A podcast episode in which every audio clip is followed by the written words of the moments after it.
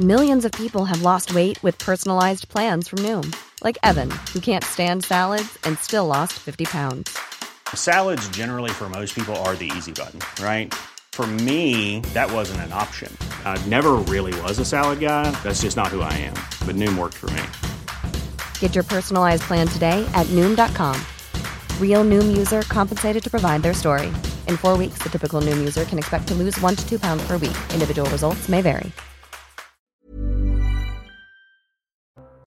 Bonsoir à tous et bienvenue ce soir à Véronique Jacquier, à Louis de Raguenel, à Gilles-William Golnadel et à Georges Fenech. Et on attend d'une minute à l'autre Alain Jakubowicz, qui est l'avocat des parties civiles dans le procès du Crash Rio Paris, parce que c'est un sujet qui euh, nous intéresse avec les réquisitions du parquet qui ont mis en colère les parties civiles et euh, notamment Alain Jakubowicz. Mais pour commencer, Aurélien Taché. Est-ce que vous connaissez qui est Aurélien Taché C'est un député qui était hier soir ou qui aurait été ivre hier soir.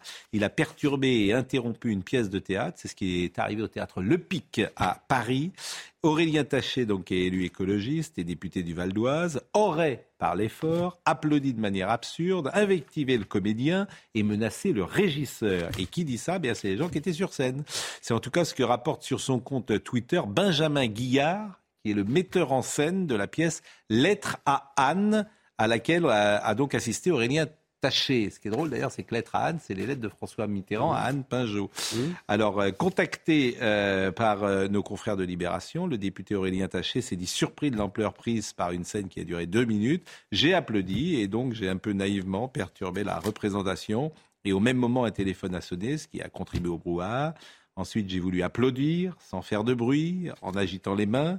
Ce que l'acteur n'a pas compris, il m'a donc demandé de sortir, ce que j'ai fait, certes en râlant, en disant que c'était inadmissible, mais je suis sorti. Je suis surtout surpris de la réaction du metteur en scène qui se permet de, en plus des accusations, je sortais simplement d'un dîner où j'avais bu un verre ou deux avant, plutôt. deux manifestement. Alors euh, le tweet de Benjamin Guillard, je suis le metteur en scène des Lettres à Anne qui se joue au théâtre Le Pic actuellement. Ce soir, le député Aurélien Taché, totalement sous, a profondément euh, perturbé la représentation, parlant fort, applaudissant de manière absurde, invectivant le comédien, jusqu'à ce dernier s'interrompt et lui demande de sortir. Il a ensuite lamentablement menacé le régisseur de représailles. C'était absolument hallucinant et lamentable. Pour qui vous prenez-vous, Aurélien Taché? Dans quel monde vivez-vous? Le 7 euh, septembre dernier, Aurélien Taché avait été condamné à 5 000 euros d'amende par le tribunal de Niort pour violence et outrage impliqué dans une bagarre dans la nuit du 8 au 9 février. Il avait insulté et menacé les policiers qui avaient été envoyés euh, sur place. Dans un bar. Dans un bar. Bon, écoutez, voilà. voilà Ah, c'est peut-être un garçon qui lève le coude. hein. Comment? C'est peut-être un garçon qui lève le coude. Oui, bon. Je voulais vous proposer cette petite information il n'est pas là pour se défendre. sur laquelle il n'y a Il n'est pas. pas là pour se défendre. Moi, ce que je trouve un peu, désa- Oui. ben, peu acceptable, c'est le fait qu'en partant, semble-t-il, Hmm. il aurait été un petit peu menaçant en disant Vous ne savez pas qui vous avez affaire, je suis un député. Ouais, enfin bon. Oui. Ah, ça, Oui, pas- c'est- Comment s'appelait ce député qui disait cela déjà Des Verts. euh, Euh, oui. Monsieur, mais- ah oui, oui, je vois, je oui, vois qui oui, vous- euh, oui, oui. Euh, oui. Nous ne citerons avec, avec Ouais. des, Un des- peu des fort, lunettes. oui, oui, Ouais. des lunettes, oui, oui, Nous je ne vois. citerons pas son nom. Je vois qui c'est. Voilà. Bon, écoutez ça, voilà. Cela dit, lui, il ne sera pas mis sur la réserve par l'Assemblée nationale. Cyri-. Cyrielle Châtelain, qui est présidente du groupe des écologistes à l'Assemblée nationale, a fait savoir à nos confrères du Figaro qu'elle pourrait prendre des sanctions éventuelles. Ce qui est décrit par Benjamin Guillard est inacceptable, totalement inacceptable. Nous avons un règlement intérieur dans notre groupe. Voilà. Aurélien Taché. C'était le premier sujet que je vous proposais. Non, mais j'ai une hypothèse, c'est qu'il a salué la victoire du Maroc. Ah, Donc la il est possible, il est possible qu'après l'avoir salué, il l'ait arrosé. Bon, la victoire du thèse. Maroc, on va en parler justement. Bon, euh, euh, il n'y a pas eu, il y a eu quelques points de débordement ponctuels, mais il ne s'agit pas de faire un procès à toute la communauté marocaine hier qui a supporté cette victoire du Maroc et avec cette belle victoire, disons-le. Mais personne ne, personne ne veut Non. faire de procès pour ce. C'est une oui. oratoire un peu inutile, monsieur. Mais si, parce que je, je- bon, en même temps, c'est vrai qu'il y a eu notamment le, le, la séquence à Amiens, qui est un peu une ville symbolique, puisque c'est la ville euh, où est né le président de la République, où le drapeau, voilà, le drapeau français a été enlevé à la mairie d'Amiens. Bon, alors après, c'est toujours pareil, c'est un individu, c'est une personne. Je, je, je, Parler des incidents. Non, vous, vous... Non, non, non, écoutez, Je suis pas d'abord, d'accord avec vous. mais- vous- non, mais Non, mais on- en fait, on voit rarement des drapeaux danois ou des drapeaux norvégiens euh, qui sont hissés à la place du drapeau français. non, mais il n'y a pas de communauté Ah bon, ah bon, euh, euh. Ah bon qui vit en France. Ah Mais bon si, Il n'y a pas de. Bah, il n'y en a pas beaucoup. Il y a pas mais beaucoup monsieur de. Pro- Mais même, je regardez la communauté chinoise. Non, mais Elle est oui. assez importante en France. Il n'y a pas. Oui. Mais vous voyez jamais un drapeau chinois qui est hissé à la place du drapeau. En fait, le, non, mais le problème, là, je, joue un peu à l'idiot, mais euh, plus sérieusement, le problème que ça soulève, c'est que systématiquement, c'est un des trois pays du Maghreb, Hmm. et qu'à chaque fois, on retrouve le même genre de symbole. Et plus le temps passe, plus les Français sont extrêmement intolérants, ne supportent plus ça, parce que à chaque fois, ça rappelle. euh, et d'ailleurs, il y a des discours. c'est- Il y, y a des joueurs de football de l'équipe du Maroc qui ont dit c'est on est tellement heureux de, que, que le pays anciennement colonisé ait battu le pays euh, anciennement colonisateur. Et tous ces discours sont insupportables. Et c'est pour ça que les Français euh, Vous- vraiment n'en peuvent plus. Non, mais vous qui vous intéressez au football, je crois, euh, vous, il vous a pas échappé que le Portugal avait gagné aussi Oui. Eh ben, je ne sache pas que vous, des Portugais, dont la communauté est, est nombreuse en France, et, et a arraché un drapeau ou ait fait, euh, commis quand même quelques exactions. Alors, je, je précise que je considère comme parfaitement normal que les Marocains ou les Franco-Marocains soient contents et fiers de leur équipe. D'ailleurs, moi, j'étais assez content. C'est un pays que j'aime et que je visite souvent. Mais, mais quand même, comme le dit très bien euh, Louis Dragdel, il y a des choses qui vont pas. Euh, à Nice, Ciotti euh, on a euh, été scandalisé. Ils s'en sont pris un tramway. Ils s'en sont pris. Bah, vous voulez voir le sujet On l'a même pas vu d'Augustin Attendez, Donadieu. Simplement, en- en- sur les Champs-Élysées, ça m'a pas fait très plaisir. Ils ont brûlé un drapeau israélien. Écoutez. Pardon? Oui, j'écoute. Allez, Écoutez, Oui, j'écoute. j'étais tout à l'heure avec les journalistes de CNews qui étaient sur le terrain. Oui. Et je leur ai demandé. Euh, ils m'ont dit il n'y a pas eu d'incident majeur. Mais je vous dis il, y avait, Ah, mais il y avait eu beaucoup de policiers qui étaient présents.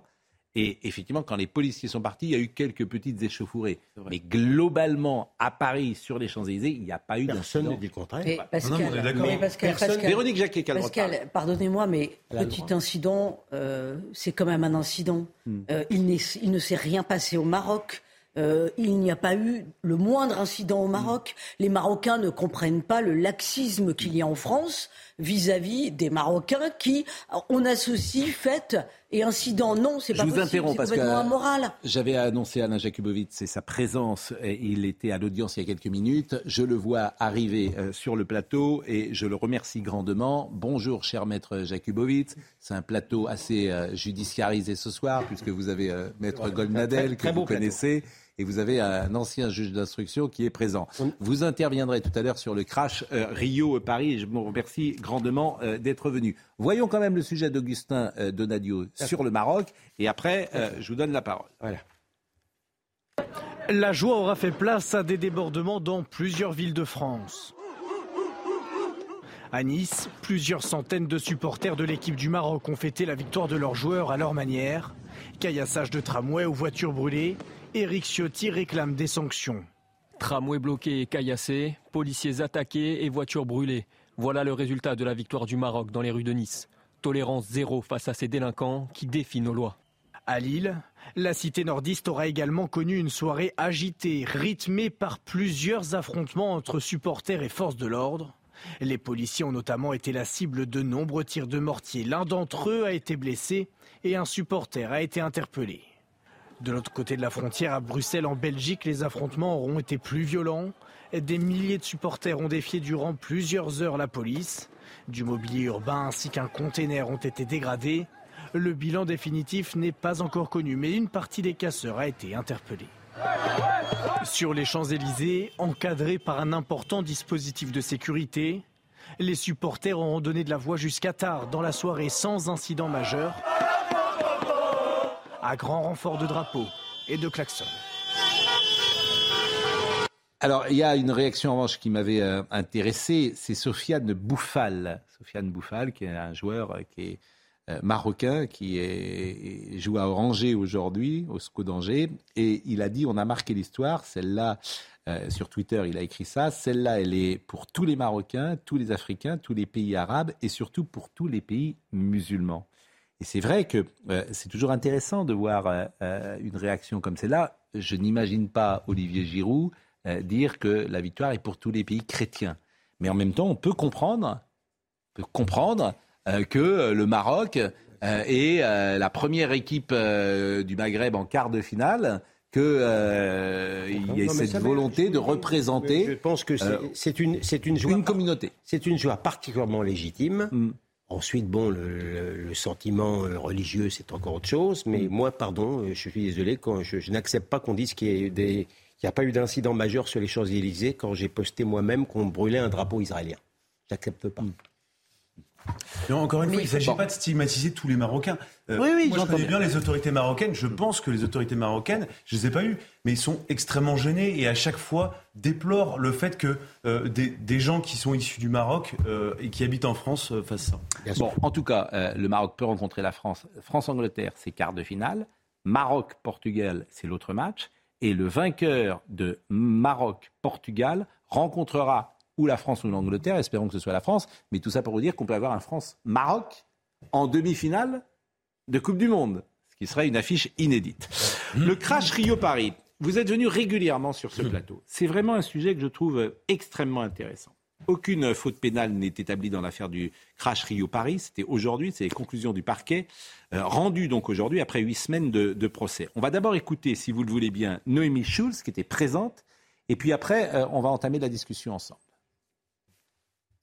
Sur les bancs des proches de disparus venus nombreux, l'inquiétude, la surprise puis la colère ont grandi au fur et à mesure des cinq heures de réquisitoire. Déjà, en fin de matinée, certains avaient quitté la salle d'audience écœurés par la démonstration des procureurs qui écartaient les unes après les autres les fautes d'Airbus et d'Air France. En fin de journée, l'un des procureurs explique qu'il est impossible de démontrer l'existence d'une négligence constitutive d'une faute pénale et d'un lien certain avec les actions de l'équipage.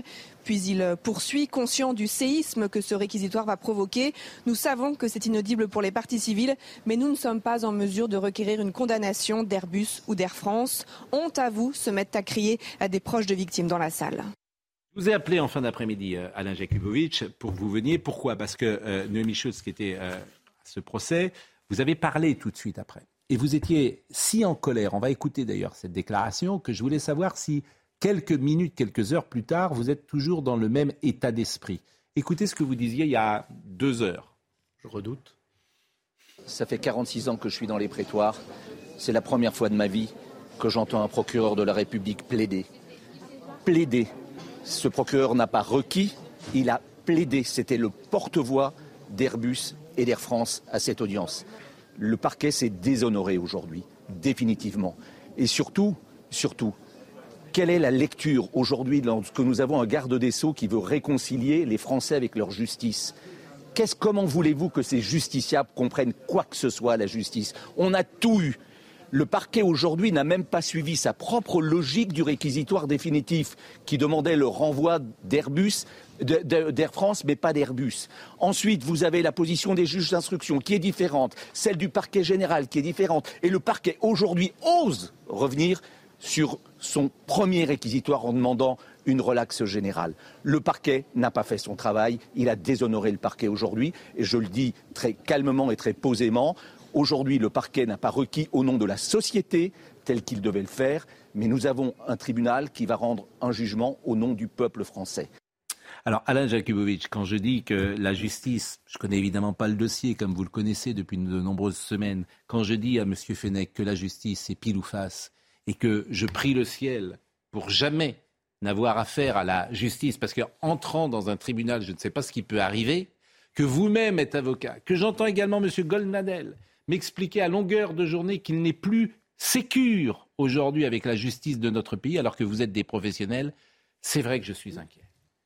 Écoutez, d'abord, propos de sortie d'audience, euh, sans doute excessif. je, le dis, il y a des mots que je ne répéterai pas aujourd'hui. L'idée, c'est ça, et je n'y reviens évidemment pas. Dire que le parquet s'est déshonoré, sans doute que le propos est, excessif, mais je dirais qu'on est dans le détail. On est dans le détail. Moi, vous savez, je suis le porte-voix de familles de victimes qui vivent l'apocalypse, l'apocalypse depuis 13 ans. D'abord, évidemment, le drame, on ne va pas y revenir, ce n'est pas l'objet aujourd'hui, mais il faut quand même savoir ce que c'est, hein, ce qu'ils ont vécu. Hein les corps qu'on a remontés au bout de deux ans, les morceaux de corps qu'on a donnés dans des cercueils plombés, ceux qui voulaient les incinérer n'ont même pas pu, on ne sait pas ce qu'il y avait dedans. Bon, allez, je ne vais pas replaider, mais ce n'est pas le sujet à cet instant. En revanche, la façon dont ils ont été brinque-ballés par la justice. Il n'y a pas d'autre terme. Avec chaque fois qu'il y avait une instance différente, il y avait une position différente. Comment voulez-vous que les justiciables que je représente, que je dois assister, que j'assiste tous les jours depuis 13 ans, qu'est-ce que je leur explique? Qu'est-ce que je leur explique lorsque le parquet requiert une chose, que le juge d'instruction fait autre chose, que le parquet général dit encore autre chose, que la chambre de l'instruction dit encore autre chose, et qu'aujourd'hui le parquet de la République, et je le dis, alors là, là, je, je pèse mes mots, vraiment, ça fait 46 ans que je fais ce métier. Je veux dire que moi j'aimerais que tous les prévenus soient traités comme Airbus et Air France ont été traités aujourd'hui. Ce que j'ai entendu, et je le dis en conscience, là je suis calme, je suis posé, je ne suis plus à la sortie de l'audience, hum, hum. mais je n'ai pas entendu un réquisitoire. J'ai entendu une plaidoirie. On a repris tous les arguments de la défense. D'ailleurs, lorsque le, représentant du parquet parlait, il ne citait que les représentants d'Air France. Enfin, vraiment, on a Alors, été choqués. c'est quoi votre thèse Que Airbus. Là, je suis abattu. Vraiment, je bah, suis abattu. Mais qui est responsable? C'est-à-dire que c'est Airbus, selon vous, qui ah n'a pas fait. écoutez, ça, on l'a plaidé. Pour nous, pour les familles de victimes, bien sûr qu'il y a une responsabilité d'Airbus. Hmm. Ça a été hmm. la chambre de l'instruction par un arrêt. On rappelle, c'est des pictos. Hein. C'est-à-dire que d'autres compagnies avaient. Euh, changé ces fameuses pictos qui n'étaient pas conformes ou qui ne marquent. Oui, non, mais je, crois que nous, ne sommes pas à ce stade euh, sur le fond du dossier. Je veux dire que tout est possible, encore une fois, mais c'est la façon dont les choses ont été faites qui aujourd'hui est insupportable pour les familles de victimes. Il y a, possibilité d'appel d'ailleurs euh, Alors, euh, bien sûr. Alors d'abord, un, on va poser les choses, d'accord Le parquet de la République, monsieur le procureur, requiert au nom de la société. D'accord Nous, nous avons une formule. Nous, nous considérons que c'était les porte-voix d'Airbus et d'Air France à l'audience. On a le droit de le considérer, on a mm. quelques raisons de le considérer.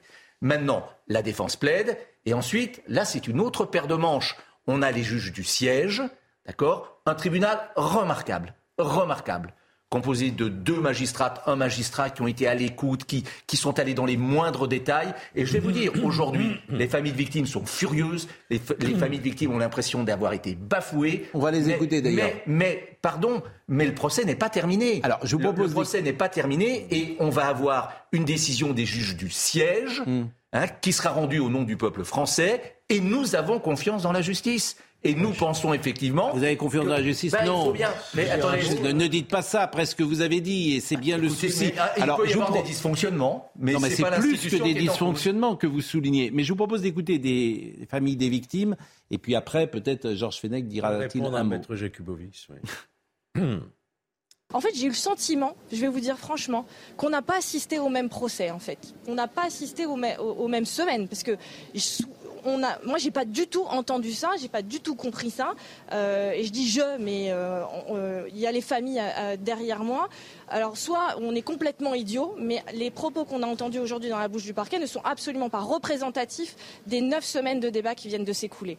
Donc, on a un peu le sentiment qu'effectivement la décision a été prise avant même, j'ai envie de dire, le début du, procès.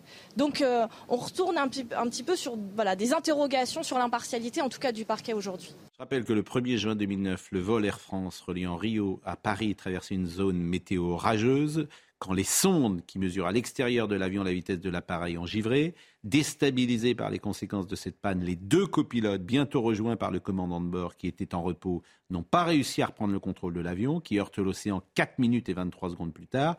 Et en 2019, un non-lieu avait été prononcé par les juges d'instruction avant que la Cour d'appel n'ordonne un procès en 2020. Quand je dis que c'est pile ou face, moi, je ne peux pas vous dire autre chose. Je vois ça de l'extérieur comme un Français. C'est pas pile ou face. Bah, c'est un double degré de juridiction. Ça, c'est différent. Mais, mais pardonnez-moi. C'est des discussions qu'on a en permanence. Je, je, vois ça de l'extérieur, mais comme un Français lambda. Je dis c'est pile ou face. Puisque sur les mêmes faits, vous avez des décisions absolument contradictoires. C'est le principe du double degré de juridiction, ça. Mais les faits, ne changent pas. Donc c'est pile ou face. Parce je voudrais simplement répondre à, Maître Jakubovic euh, que sur le fond, on ne va pas l'aborder le fond, mais je comprends sa colère et il exprime la colère de ses victimes, de ses parties civiles. Mmh. On est absolument d'accord là-dessus. On se demande pourquoi, par exemple, Thales, qui est quand même la société qui a fabriqué ces Pitot, n'était pas à répondre sur le banc des prévenus. Il n'y en avait que deux, Airbus et Air France. Mmh. on se, on se pose beaucoup de questions. On a même découvert un arbitrage secret entre Airbus, Air France et Thales. Tout ça, c'est très compliqué. mais est-ce que je vous semblez bien connaître le sujet Ouais. Faut peut-être faut préciser auprès des Oui, téléspectateurs pardon, pourquoi vous je le suis connaissez. pas totalement objectif, puisque moi-même je collabore avec le cabinet de David Koubi, qui était aussi un des avocats des parties civiles. Vous avez raison. C'est important de le dire. Mais c'est pas là-dessus que je veux intervenir. Je veux intervenir sur les... Je suis un peu étonné de ce que dit Maître Jakubowicz, qui s'étonne lui-même qu'il puisse y avoir des décisions différentes entre le parquet, l'instruction, le jugement, la chambre d'accusation. C'est notre procédure, c'est notre droit, c'est nos institutions. et pas vous dire savez que je très m'en bien. étonnais, mais je- je Simplement, dis que lorsque c'est vous avez, pour les vous avez été, il faut quand même dire une chose. Hmm Lorsque vous avez été, vous l'avez retiré à l'instant, parler de déshonneur, ce qui est quand même grave, Hmm déshonneur du parquet, il faut, je voudrais quand même rappeler à ceux qui nous écoutent que le parquet, que je veux défendre quand même ce soir, pas sur le fond, mais sur son indépendance, car vous savez très bien qu'aujourd'hui, le parquet ne reçoit plus d'instructions. Bon, on marque une pause. On Non, marque une pause parce pas- que oui, mais ça va être long. Oui, mais vous passez. oui. Non, mais le parquet a pu se tromper dans ses réquisitions. Oui, L'important, bien sûr. ce sera ce que dira le tribunal. Écoutez, moi je vous propose une pause. Je trouve que c'est un sujet qui est passionnant. quand même. On parle Bah oui, mais j'ai pas le temps de développer. Mais oui, Hein, mais vous n'avez pas le temps parce que vous êtes long. Il faut synthétiser. Euh, mais on revient dans une seconde.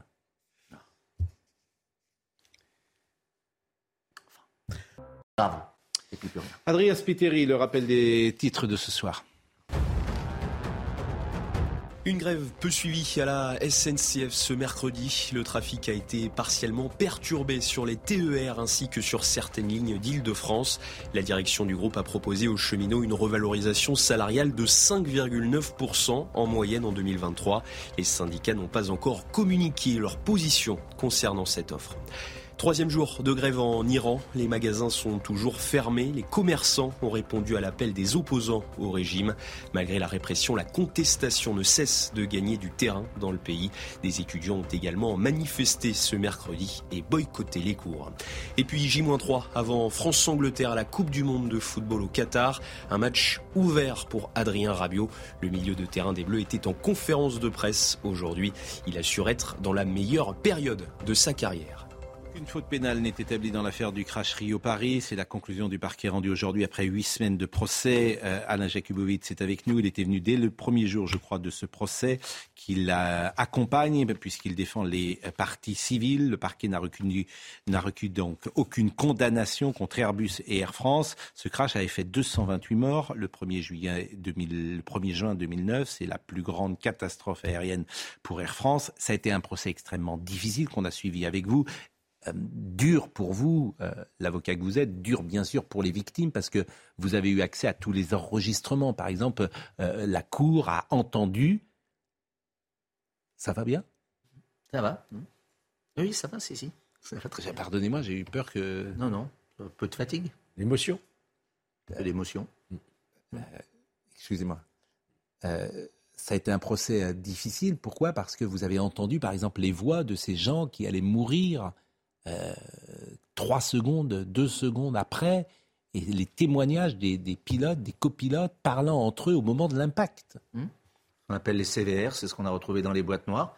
C'est l'enregistrement, l'enregistrement des voix qu'on a entendu à huis clos euh, au début du, du procès. Et effectivement, c'est extrêmement saisissant parce que ce sont des, des voix d'outre-tombe.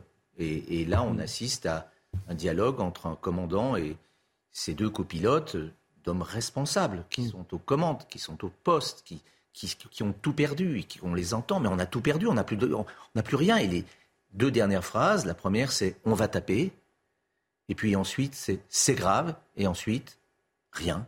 Ils ont tapé, ils sont tous morts. C'est le- le les ténèbres et 228 personnes qui, qui sont mortes. Et aujourd'hui, euh, voilà, dans la bouche du parquet, c'est faute à pas de chance. Voilà. La faute de Dieu, comme disent euh, les anglo-saxons. quand je vous dis, la, quand je vous dis, euh, c'est quoi votre thèse Vous ne répondez pas. Vous, Ah, mais pour, pour nous, il y a- y bien Non, pour vous des pour nous- responsabilités. Non, euh, pour ça. nous, les choses sont très simples. Il y a d'abord un fait générateur. Le fait générateur, c'est le gel des sons de Pitot. C'est un fait qui est acquis, qui est bien. Ensuite, il y a effectivement les conséquences du gel des sons de Pitot, c'est-à-dire une perte de repère total. Les pilotes n'ont plus rien. Ils n'ont plus rien. Et ils sont, disent les experts, qui vont intervenir dans un, dans un état de sidération. Mais c'est entendu, mais qui est, responsable Parce qu'ils ne sont absolument pas préparés hmm. à cela. Ils ne sont pas préparés. Il n'y a pas eu la formation nécessaire, il n'y a pas eu l'information nécessaire. Donc c'est Airbus qui est responsable. alors, alors que la preuve a été apportée. Hmm. Il y avait déjà eu des précédents, et notamment une compagnie qui s'appelle Air Caraïbes, qui, dans les mêmes circonstances, qui a pu heureusement être rétablie, immédiatement, le président d'Air Caraïbes a fait changer toute son pito des appareils. et que dit Airbus? Ben, Airbus dit ben c'est pas de notre faute en gros et Air, France dit c'est pas de notre faute non plus. Et vous pensez quoi à personne. Vous pensez quoi que des intérêts supérieurs euh, je, pense protégerait ou Airbus ou Air France je, dis simplement que évidemment Airbus et Air France ne sont pas des justiciables comme les autres, ce qui est tout à fait vrai d'ailleurs. Mm. Attention, il faut bien comprendre une chose, c'est que là on ne poursuit que des personnes morales. Hein. il ne mm. faut, pas se tromper. Il n'y a pas de personne physique poursuivie et que sur le plan juridique, une faute simple suffit s'agissant des personnes morales. Bon, écoutez, euh, je, ne sais pas si euh, Gilles William, vous n'avez pas dit un mot ben, euh, je, suis mal placé pour parler d'un dossier que je ne connais pas. donc, euh, je peux vous dire simplement deux généralités auxquelles malheureusement je crois, et vous y avez fait allusion. La première, c'est que je suis j'ai bien l'impression de vivre dans un état d'insécurité juridique que je ne connaissais pas il y a 30 ans. Voilà, c'est clair, je le vois au terme, la manière dont les, dont les procès sont menés, les, certaines décisions sont rendues. Je suis moins sûr de mon affaire il y a maintenant qu'il y a 30 ans. Je pense que le niveau a baissé. Et d'autre part, je crois, et d'autre part... Je... C'est le niveau des juges oui, qui euh, comment analyse le droit. Le, niveau, Vous dites le niveau a baissé. L'idéologie aussi qui prend, qui prend le pas. Beaucoup de choses qui, qui, qui, qui, qui entrent en, en, considération et qui me rendent malheureux en tant qu'avocat. Et puis, euh, deuxièmement, je suis incapable de dire, parce que c'est une accusation grave, euh, si véritablement il y a une, une, connivence entre le parquet et deux grandes boîtes françaises, hmm. européennes. Mais, mais, une chose est certaine, ça je peux vous le dire, parce que c'est presque dans l'inconscient du parquet. Le parquet se sent toujours plus proche de l'État. C'est comme ça. Je l'ai toujours senti et c'est une manière de faire, une manière de défendre. Euh, euh, je le vois dans les affaires fiscales, euh, notamment. C'est comme ça. Donc il y a une sorte de, de consanguinité. En tout cas, voilà ce qu'on pouvait dire ce soir. Je remercie Alain Jakubowicz d'être passé, qui a commenté sa propre déclaration tout à l'heure. Et c'était intéressant de, vous entendre. maintenant, le calendrier, c'est. Bah, maintenant, il est, il est très réduit. Hmm. Air, France a plaidé à la suite du parquet. Enfin bon, comme le parquet avait déjà plaidé hmm. pour Air France ça simplifie les choses, brillamment, bien sûr. Mm. Et puis, euh, demain, nous aurons les plaidoiries d'Airbus. Ensuite, eh bien, la présidente va nous donner la date de son délibéré, c'est-à-dire la date à laquelle elle rendra son jugement, qui peut parfaitement, et c'est ce en quoi nous croyons, en tout cas ce en quoi nous espérons, être totalement différent encore. il y aura un appel. tellement. D'ailleurs, on est dans une logique telle qu'on se dit, ben chic, parce que finalement, mm. s'il y avait eu des réquisitions de condamnation, comme mm. tout change, on serait dit, ben c'est mauvais signe. Alors finalement, Hein il y aura un appel. On de se raccrocher à ce qu'on peut. Hein. Il y aura un appel, quoi qu'il arrive. Alors, non, c'est pas aussi simple que ça. Hein. Ah Attention. Parce que si, permettez-moi une expression fort peu laïque, ce qu'à Dieu ne plaise, c'est une formule générale, générique. Le, le, ne vous excusez pas, ne vous excusez pas. Le tribunal suivait et prononçait une relaxe mm. générale. Mm. Il est peu vraisemblable que le parquet de la République fasse appel puisqu'il a requis la relaxe. En revanche, nous irions frapper à la porte de monsieur le procureur général ou de madame. En lui disant, vous vous souvenez de vos réquisitions? Elles étaient contraires. Donc le parquet général a, lui, la possibilité de faire appel. Mais le parquet, euh, en l'occurrence, n'était pas proche de l'État puisqu'il avait requis des choses. Euh, vous voyez votre... faut... En tout cas, je vous remercie grandement. On suivra, comme on l'a suivi depuis euh, le départ, cette affaire dramatique. Autre sujet du jour, euh, le Covid, avec les chiffres euh, du jour, euh, puisque il y a 75 752 nouveaux cas confirmés, paraît-il, aujourd'hui. c'est une augmentation assez importante ces derniers jours. Mais ce qui m'intéresse, c'est que j'ai l'impression que le gouvernement est en train de communiquer sur le reculoir. Hmm. C'est-à-dire que maintenant, le grand mot aujourd'hui, ça a été responsabilisé.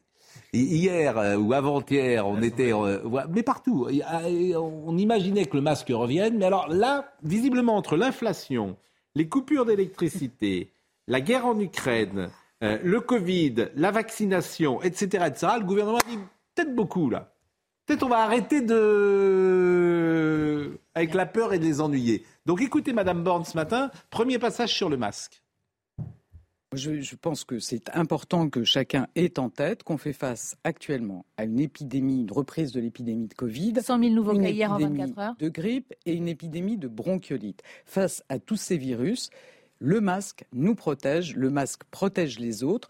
Donc il Et ça, faut on est tous d'accord. Pourquoi ne pas le rendre obligatoire? Parce que je pense aussi qu'on peut compter sur la responsabilité de chacun. Quand on dit il faut porter le masque, quand on est dans un espace clos où il y a beaucoup de monde, ben, je pense que chacun peut l'entendre. Et on a vu toutes les cours Je de deux ans de pandémie. Français, beaucoup de Français sont en train de se projeter dans les vacances, dans la- le fait qu'ils vont retrouver les parents, les grands-parents. Ben, c'est important de se protéger, de protéger les autres. C'est important aussi de se faire vacciner. hein. Vous savez qu'il y a Aujourd'hui, on n'est pas au niveau de la vaccination. pour les 20% des plus de personnes. 80 ans Voilà, suivants, donc 30% du coup, chez les Du coup, 60-80. moi je le redis à chacun, pour bien se protéger, pour protéger les autres, portons le masque quand on est dans un espace clos où il y a beaucoup de monde et il faut vraiment se faire vacciner. Mais la vaccination, elle n'est pas ouverte à si tous. Vous allez, On peut si- tous. Si vous allez chez votre pharmacien, que vous dites je vais voir ma grand-mère pendant les vacances, vous avez accès gratuitement au vaccin. Donc il faut que chacun y aille, soit attentif pour aussi euh, les personnes fragiles, les personnes vulnérables, les personnes âgées, en se faisant vacciner si on doit aller voir sa famille, notamment pendant les fêtes. Bon, on n'est plus manifestement sur quelque chose de plus rude. Vous allez mettre le masque, euh, etc. Jamais. Hein. Bah, Il y a un changement. On sait jamais, mais, je Non, mais pour l'instant, on parle du nombre de cas. Oui. Le- le- le- moi, je trouve que l'indicateur qu'il faut regarder, c'est les hospitalisations. Oui. Et pour l'instant, oui, il y a quelques hôpitaux dans lesquels il y a des tensions, mais on n'est Il pas y a 1000 débordé. personnes. Il y a Ce que 1000 j'ai- personnes en, en il y a soins j'ai intensifs. simplement- Ce que j'ai 1120 personnes. Absolument. Ouais, il y en avait 4000 l'année dernière Ce à que la même j'ai époque. simplement remarqué, hier, à l'Assemblée nationale, tous les membres du gouvernement étaient masqués. Je me suis dit, tiens, mais il y a peut-être un message qu'ils cherchent à faire passer. Et est-ce que l'objectif, à terme, c'est pas de se préparer à la possibilité de le rendre obligatoire Moi, je pense qu'ils ont du mal. Ils savent que politiquement, c'est compliqué. Écoutez le deuxième passage de Madame Borne, parce que c'est le mot qui va revenir régulièrement. Monsieur Véran dira la même chose aussi aujourd'hui. Je crois à la responsabilité des Français. Alors que, ce qui est, pardonnez-moi, Alors qu'avant, on était responsable, Ouais, il fallait est- tout nous dire du surtout une matin au soir. parce que personne porte le masque. C'est ça la réalité. C'est-à-dire que vous allez dans les transports, Ah, il n'y a euh, pas une personne. plus. Il n'y a pas une personne sur dix qui porte le masque. Si. Ah, dans le métro, un peu plus. Oh, Ah, si, Dans le métro Monsieur Fenech. Il y, a- il y en a 10, Ouais, 10, Mais dans le métro, il y a plus d'une personne sur dix Voilà. Ah, un peu plus, ouais. Voilà. Écoutez Madame Borne. Deuxième passage. Je reviens sur la question du, du masque. On l'a très bien vu en deux ans de pandémie, quand il n'y a pas d'obligation, c'est compliqué à mettre en place. Pourquoi vous n'y allez pas? Je vous dis, moi je pense qu'on peut aussi compter sur la responsabilité des Français. On n'est pas obligé de faire des interdictions systématiquement. Chacun connaît aujourd'hui, vous savez, on a en deux ans on a beaucoup, on a beaucoup appris sur ce virus. On sait. Vous êtes conscient que les Français en ont marre et que vous peut-être pas leur infliger Moi, ça, moi, moi, ça je, Ou alors je vous suis- avez peur non, mais attendez, pas à je Je suis pour responsabiliser chacun. On, on- on- on a aujourd'hui les masques, les vaccins, les tests. Je pense que chacun peut aussi se saisir de tous ces, ces outils qu'on n'avait pas au début de la crise Covid. Bon, il y a eu un conseil des ministres ce matin. Euh, Emmanuel Macron aurait levé le ton. Et auprès de certains informateurs, j'ai vérifié une phrase qu'on lui prête les Français ne sont pas des, co- des cobayes. Emmanuel Macron aurait dit ça à ses ministres. Arrêtez Les Français ne sont pas des cobayes. Et cette phrase, visiblement, il l'a dite. Donc, il l'a dite sur l'électricité, il l'a dite pour euh, le Covid. Donc, manifestement, lui-même n'est pas sur la position de ses ministres. De notre côté, ça faisait Ouais. quelques jours qu'il temps, euh, il a validé la circulaire de son sûr. propre gouvernement Oui, oui. et il a validé l'exercice qui est organisé vendredi, donc dans deux jours, euh, pour se préparer aux coupures nationales Oui. d'électricité. Donc il y a un paradoxe immense. Il y a même un ministre qui m'a dit, mais je me demande si réellement le président a lu sa propre circulaire. Alors, on est un peu sidéré. Hein. Ce C'est le en ministre. même temps présidentiel. Ce ce- ce- Je, je cherche à comprendre, mais non, mais je cherche à savoir. Ah oui, ils sont- Et ce ministre me dit, je... alors elle est très longue, euh, une circulaire de 14 pages, je ne sais pas si vous lisez beaucoup de circulaires, dans le passé j'en ai lu quelques-unes, c'est c'est global, c'est très très long, c'est très... vous qui aimez Non, la on va- synthèse... On va parler de l'électricité, mais c'est vrai que euh, c'est c'est vrai que c'est étrange. Non. Ce président qui dit n'ayez pas peur et Oui, non mais, non mais c'est pas, c'est pas. il y a changement de ton quand même Voilà, dans la com. Vous me l'enlevez de la bouche. Une, il n'y a, il y a pas à discuter. Il n'y a pas 15 jours, ce gouvernement euh, ne craignait pas de dire qu'il avait peur qu'il y ait des coupures de courant et jusqu'à son ministre de l'Éducation nationale qui disait qu'on fermerait les écoles le matin. Exactement. Donc on peut pas, ça se discute pas. En cas de délestage. Exactement. Et mais, quand- mais que, mais que dans le, actuellement effectivement, on freine un peu sur le côté de la peur, euh, même si il arrive au président de la République de changer d'avis, il sent bien qu'il serait mal placé, alors que la veille il a dit qu'il fallait pas gouverner avec la peur de nous expliquer qu'il fallait tout de suite mettre le masque. Il y a quelque chose qui va pas, quand même. Quand même. Il a quand même un, un minimum de sens politique. Mais euh, je suis d'accord, tout peut, tout peut changer euh, bien à partir de demain matin, 9h. Si, si on, si on remet l'obligation du masque dans les transports, le métro, il va falloir le faire dans tous les milieux clos où il y a du monde. Oui, mais c'est pas euh, visiblement ça a été ça a été abandonné. Et je vais vous dire, je pense Ah. que Hmm. ils savent une chose. Je pense que le pic est passé.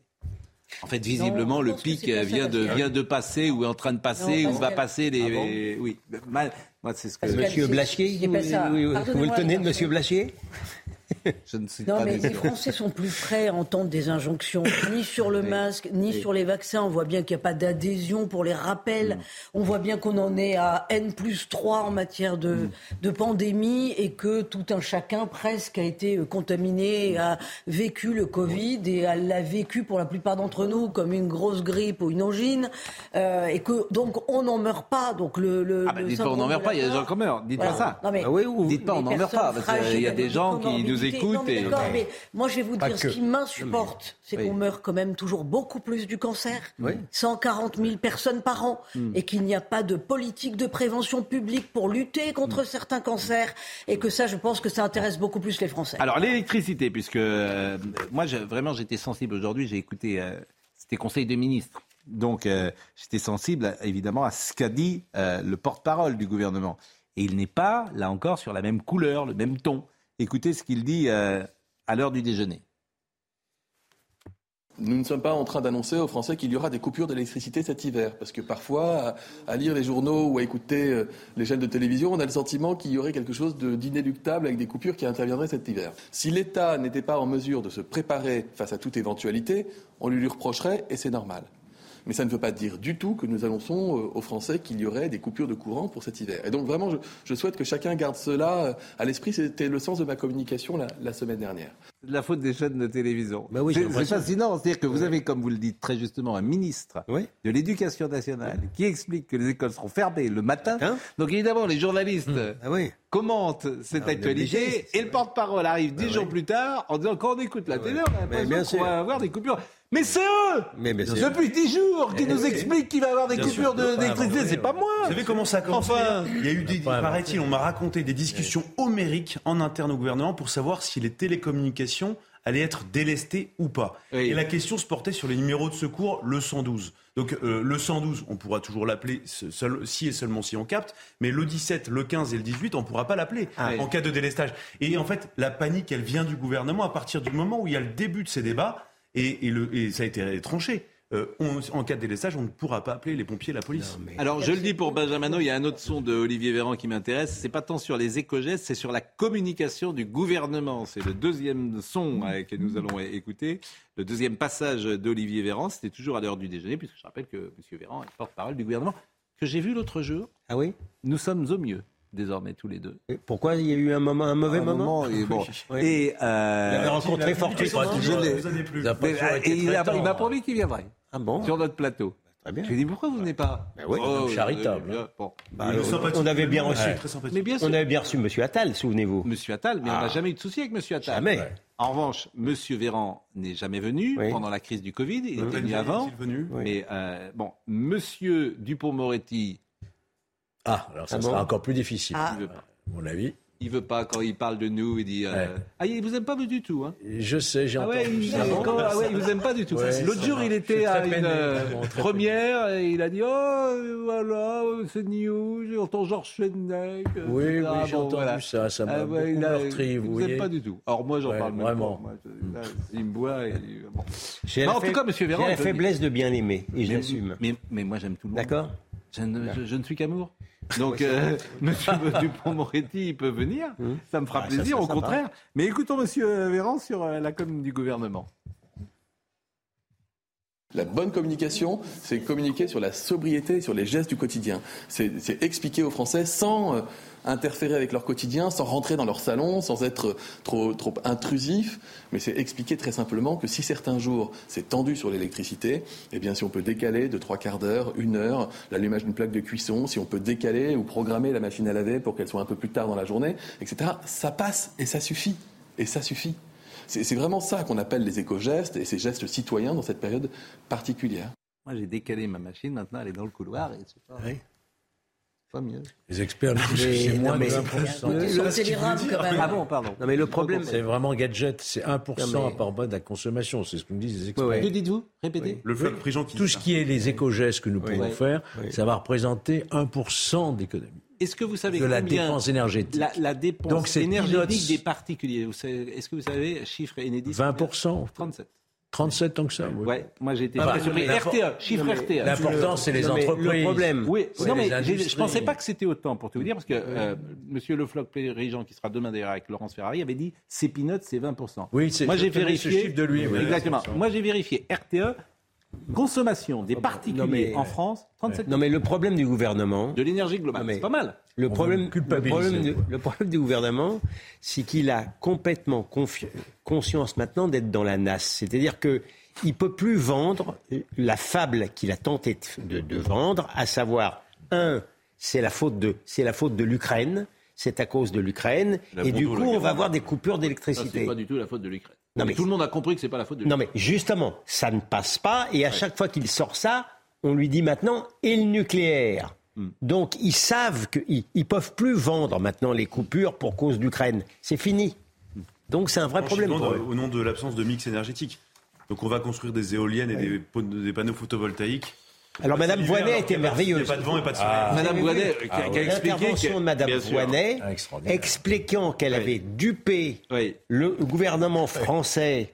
Pour casser le nucléaire. Oui, ça je suis d'accord. Alors, On devrait- on au devrait en niveau parler. européen, Non mais on s'est retrouvé, on s'est retrouvé devant la Cour de justice pour moins que ça. hein. Ouais, je suis d'accord avec vous. Il faut qu'on en parle demain matin. Ah bah Vous avez parfaitement raison. Faites-le, oui. Vous avez Je vous suis content être- d'avoir contribué à votre menu du matin. Vous devriez être rédacteur en chef. Oui, mais pour que je ne l'exclus nullement. euh, des, des- des émissions. Je, je vise votre poste en Vous êtes bon. D'être menacé. bon, euh, on a quasiment terminé euh, cette émission. Dans les infos du jour que je voulais vous donner, Volodymyr Zelensky, président ukrainien, comme vous le savez, a été élu personnalité de l'année par le magazine américain. American Time. Chaque année, le magazine honore une personnalité qui a marqué euh, ces derniers mois. En 2021, c'était Elon Musk, l'homme le plus riche de la planète, qui avait été élu.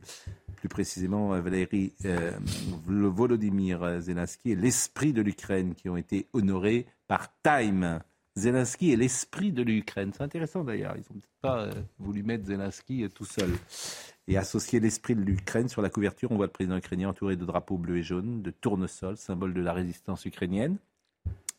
Le magazine a également élu les femmes iraniennes comme héros de l'année 2022. Il y a 15 ans, c'est Vladimir Poutine qui avait été choisi. Selon Time, Poutine a imposé la stabilité à une nation qui en a rarement connu et ramené la Russie à la table des puissants de ce monde. Ça, c'était il y a 15 ans. Bon. Alors, Time, l'homme de l'année, euh, c'est pas forcément un. Ça peut l'être, un satisfait mais c'est aussi l'homme qui a marqué l'année. Est-ce que vous diriez que l'homme de l'année, c'est Zelensky? Ou est-ce que vous avez un autre choix à proposer? C'est quand même pas mal trouvé. Oui, c'est bien. Oui, quoi, il y a- ça ne demande pas une imagination folle de Non, mais- trouver non plus que Zelensky est l'homme de l'année. si Non, vous mais me on n'est pas, permettez. on n'est pas obligé de faire montre d'originalité non plus.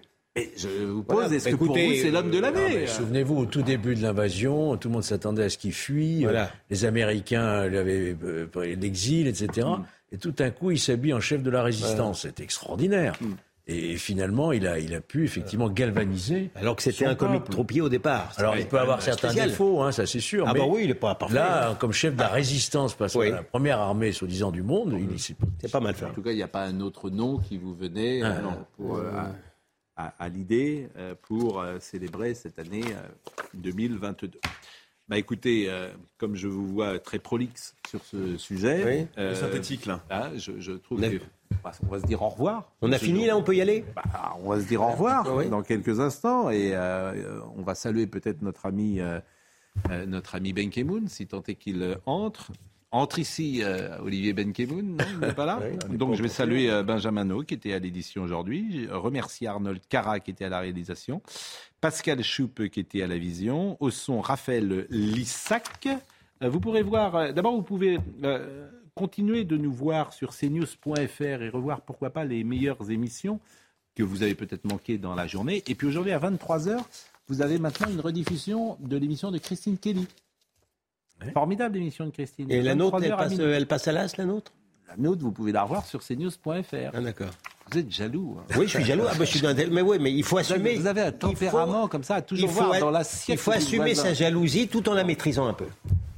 Vous avez failli être en retard, Ah, euh, cher ami. disait, on a- J'ai failli attendre, disait Louis XIV. J'ai failli attendre. Moi, j'ai pas l'habitude que vous soyez euh, en vous êtes avance, habillé. vous soyez à l'heure. Pardon, pardonnez-moi, Pascal. Bah Pro, non, mais vous êtes beau là ce soir en bleu marine et, et noir, bleu nuit comme Ça ça. va pas, hein, ce, ce- Bon. cette, Ah euh, si, c'est très bien, c'est très heureux. Écoutez, on vous.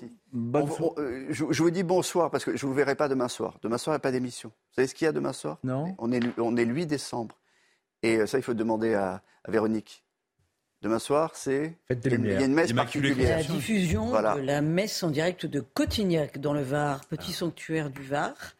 Euh, diffusion de la messe pour la fête de l'Immaculée Conception. Et l'Immaculée Conception, que les gens parfois comprennent mal. Il faut rappeler ce que est l'Immaculée Conception. Les gens se trompent entre euh, Jésus, la naissance de Jésus, Alors l'Immaculée et Conception, c'est le fait que Marie est née sans péché. Exactement. Voilà, pour concevoir évidemment le Fils de Dieu. Exactement. Vous étiez bien, vous étiez à l'heure, c'est dommage. Vous voyez Écoutez, c'était- euh, Voilà, ouais. S'il vous plaît, il y a des choses un peu plus non, importantes euh, à, évoquer Non, mais- que euh, votre émission qui commence dans une seconde. Vous ne respectez décidément Conception, euh, me paraissait euh, au-dessus des, euh, de, de votre horaire du soir. il arrive en retard et si après, il vous la ramène. permettez. hein. bon, allez, Olivier dans une seconde et rendez-vous demain matin.